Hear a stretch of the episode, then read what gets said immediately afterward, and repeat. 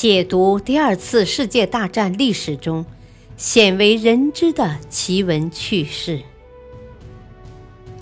全景二战系列之《二战秘闻》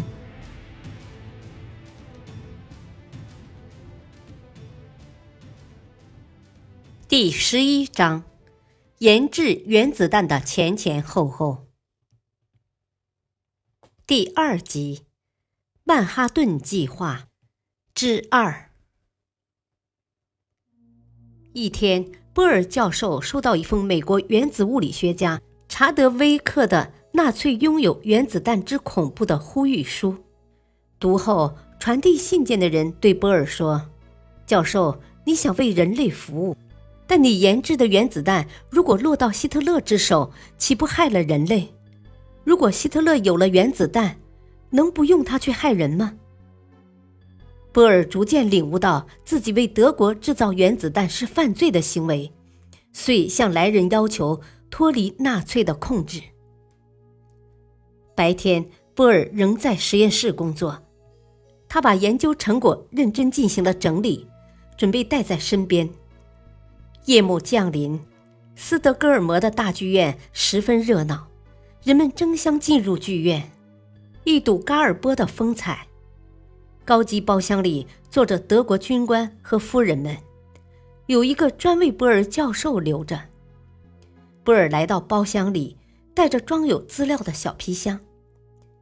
夜深了，一位侍者走进包厢，说：“波尔先生，请您到后台来一下。”我不认识您，波尔教授说。侍者说：“相信我。”我们将帮助您。波尔教授只好跟着侍者来到后台，迎接他的竟是嘎尔波。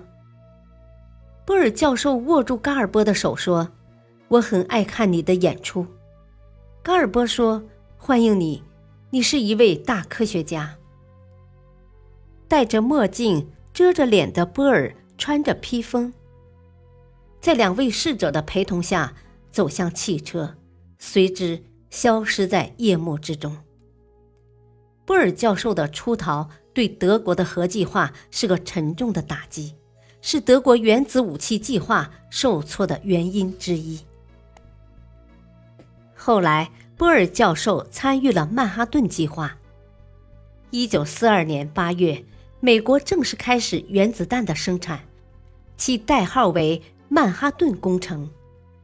为了尽快生产出原子弹，美国各大学、各实验室、各厂家的几十万人加班加点，生产原子弹所需的电力和各种物资供应等，全部列入最高的供应等级。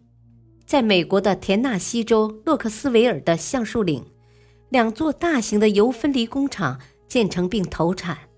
在芝加哥，意大利物理学家费米进行了链式反应试验。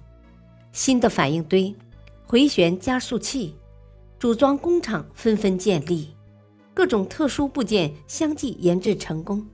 一九四五年六月，美国原子弹基本研制出来，进入组装阶段。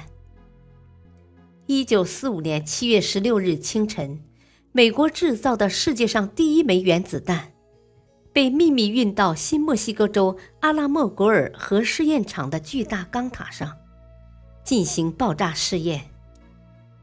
新墨西哥州浩瀚无垠的阿拉莫果尔大沙漠中央，耸立着一座几十米高的大钢塔。钢塔上放着一个球状钢铁物体，塔钢四周排列着很多坦克、大炮、飞机、卡车以及关着各种动物的大铁笼。惊天动地，一声巨响。一大团浓烟烈焰腾空而起，瞬间变为一个巨大的火球，以每秒一百二十米的速度升空。火球升到一千两百米高空，变成巨大的蘑菇云，沙海和岩石变成了上下翻腾的褐色漩涡。云雾消散后，三十米高的钢塔被融化，坦克、车辆、战舰、飞机。都被高温和强大的冲击波扭曲、烧毁。